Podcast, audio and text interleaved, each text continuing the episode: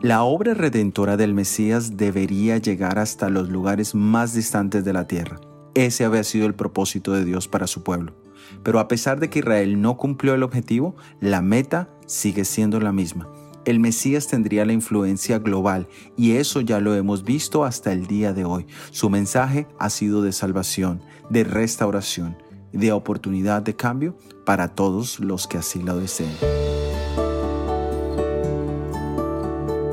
En el Evangelio de Mateo capítulo 21 versículos 7 al 11 leemos, Y trajeron el asna y el pollino, y pusieron sobre ellos sus mantos, y él se sentó encima. Y la multitud, que era muy numerosa, tendía sus mantos en el camino, y otros cortaban ramas de los árboles y las tendían en el camino. Y la gente que iba delante y la que iba detrás clamaba diciendo, Osana al Hijo de David, bendito el que viene en el nombre del Señor, Osana en las alturas. Cuando entró él en Jerusalén, toda la ciudad se conmovió diciendo, ¿quién es este? Y la gente decía, este es Jesús, el profeta de Nazaret de Galilea.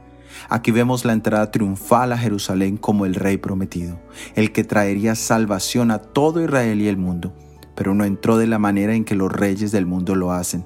Su reino no era de este mundo. Su salvación no era de los problemas de la vida o de los enemigos físicos. Él vino a salvarnos del pecado, y la maldad, y hoy quiere hacer su entrada triunfal a tu corazón. Recíbele.